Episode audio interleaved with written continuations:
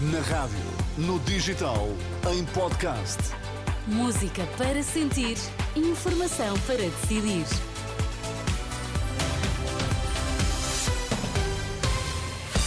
Notícias com José Pedro Frazão para já os destaques. Boa tarde. Boa tarde, líderes à beira-mar, apelando ao voto no último domingo de campanha eleitoral.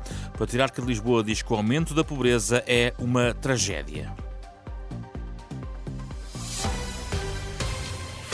São palavras de Dom Rui Valério, patriarca de Lisboa, diz que o fenómeno da pobreza tem que ser uma prioridade sempre e não só em época de eleições à margem de uma Eucaristia na Basílica de Mafra este domingo. Dom Rui Valério comentava um recente relatório da Caritas Portuguesa, cujas conclusões apontam para um fraco progresso no combate à exclusão social. E de Mafra vem um pedido de Dom Rui Valério, uma união de esforços para aumentar os rendimentos das famílias. Aquela capacidade de nós convergirmos com todas as forças vivas da sociedade, sejam elas de ordem económica, social, política e também religiosa, para responder a esta. Isto aqui é verdadeiramente uma tragédia. Eu já não tenho outra palavra para o dizer. Nós, na sociedade em Portugal, nos confrontamos com uma realidade que tem décadas, que é exatamente aquela incapacidade que nós, como país, vamos sentindo e temos vindo a sentir em ordem a um regime de salários dos trabalhadores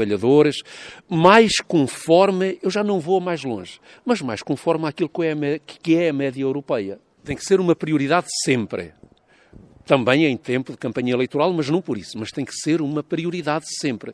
Pobreza no centro das preocupações, apela Dom Rui Valério, Patriarca de Lisboa. Na campanha eleitoral eh, em Vila do Conde, concretamente na zona das Caxinas, o secretário-geral do PS disse este domingo que o excedente orçamental é para gastar com o povo e não com a banca e as grandes empresas. Nós hoje temos uma, uma, uma situação financeira e orçamental mais confortável.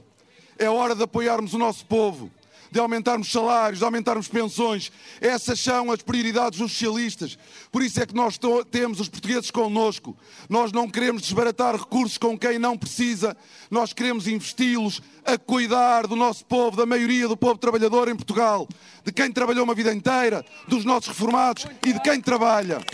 Pedro Santos, depois da passagem de António Costa pela campanha socialista, que mereceu ecos ainda esta manhã do líder da Iniciativa Liberal, a dizer que a realidade económica é diferente daquela descrita por António Costa. Juntaram-se ali o demissionário ainda em funções, com o demissionário do governo que pretende agora apresentar uma proposta para o país. Nada de novo vem dali. António Costa o que fez foi eh, o número do costume, trazer um conjunto de dados, mas são dados que são sempre contrariados pela realidade. Os portugueses já perceberam uh, o que é a solução que o PS tem, que é uma solução de mais do mesmo. Esse tipo de intervenção de António Costa não muda a realidade. A realidade é que é muitas dificuldades, um país com serviços públicos degradados, com baixo crescimento, com baixos salários, com imigração dos nossos jovens. Esse é o país real, independentemente dos números de António Costa, que, que tem este tipo de abordagem sempre. Foi Rocha, na Praia de Matosinhos.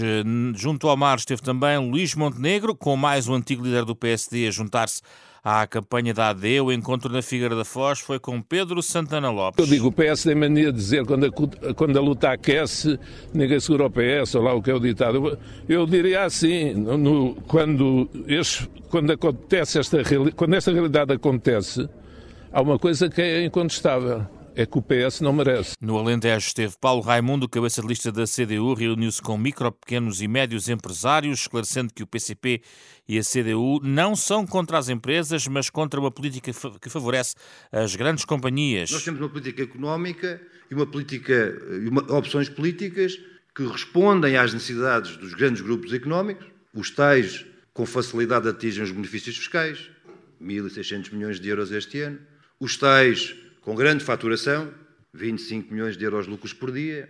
Os tais, já, como se isto não bastasse, ainda recebem os apoios para tudo, um par de botas e mais alguma coisa, como foi aqui dito, 400 mil euros, foi isto.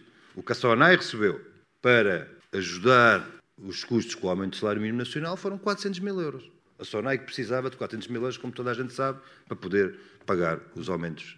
Paulo Raimundo, secretário-geral do PCP. Tudo sobre a campanha em rr.pt.